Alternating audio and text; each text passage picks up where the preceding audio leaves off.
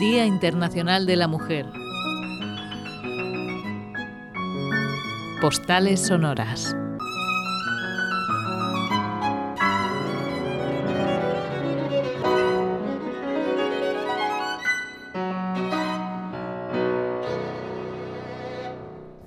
Cuando se habla de las mujeres que han compuesto música clásica, se suele decir que apenas hay donde elegir.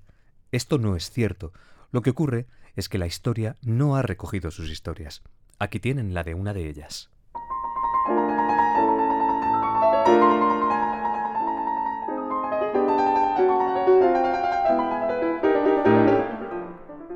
Ella no mira las notas escritas en la partitura.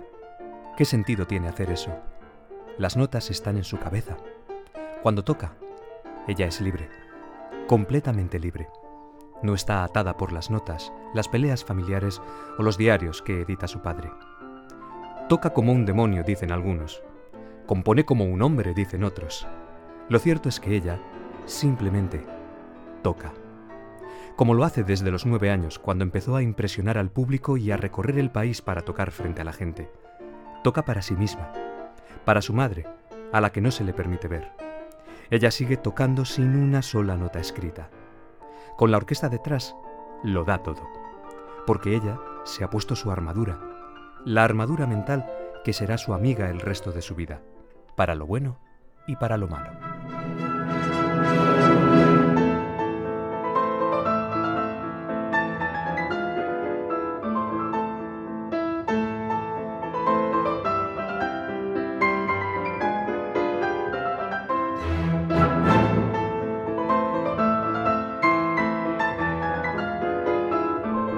El estilo compositivo de la niña prodigio Clara Vick fue aventurero desde sus inicios.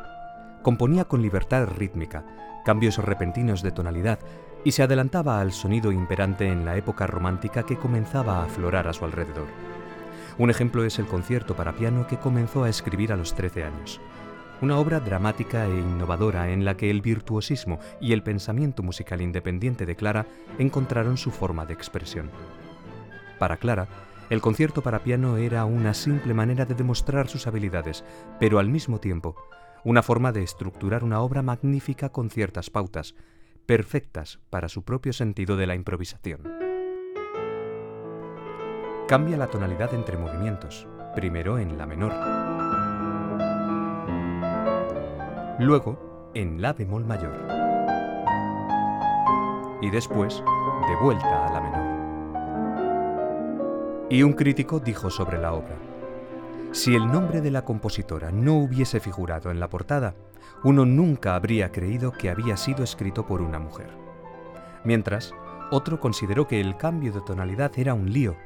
Esta afirmación la explicaba diciendo que las mujeres son criaturas malhumoradas.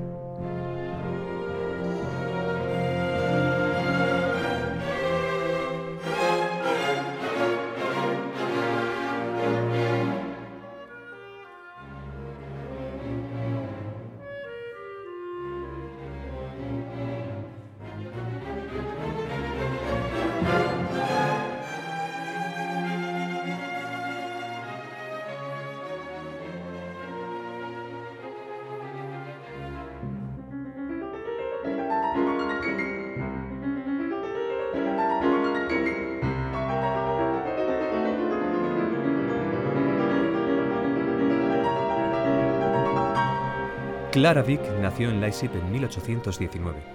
Su madre Marianne dejó al padre de Clara por otro hombre cuando ésta era una niña. Friedrich obtuvo la custodia paterna y se obsesionó con el evidente talento de su hija para el piano.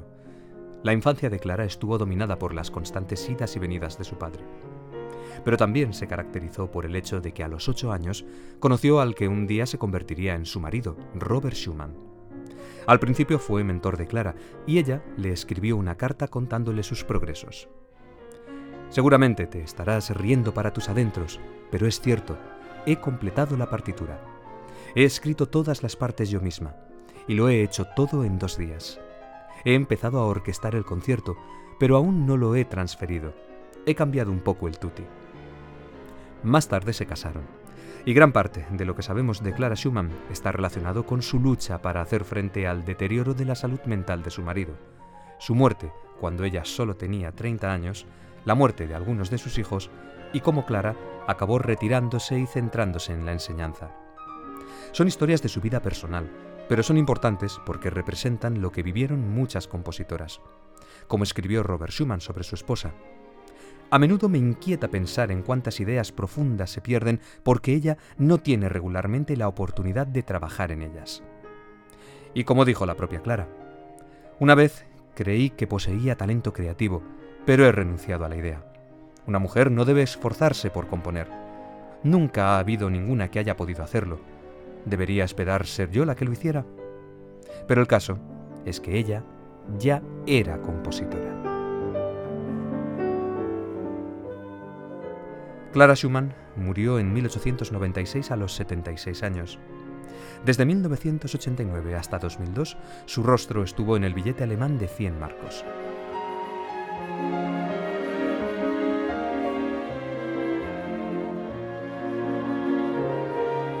Así que la próxima vez que alguien diga que apenas hay compositoras, puede decir que no es cierto. Clara Schumann es una entre otras muchas.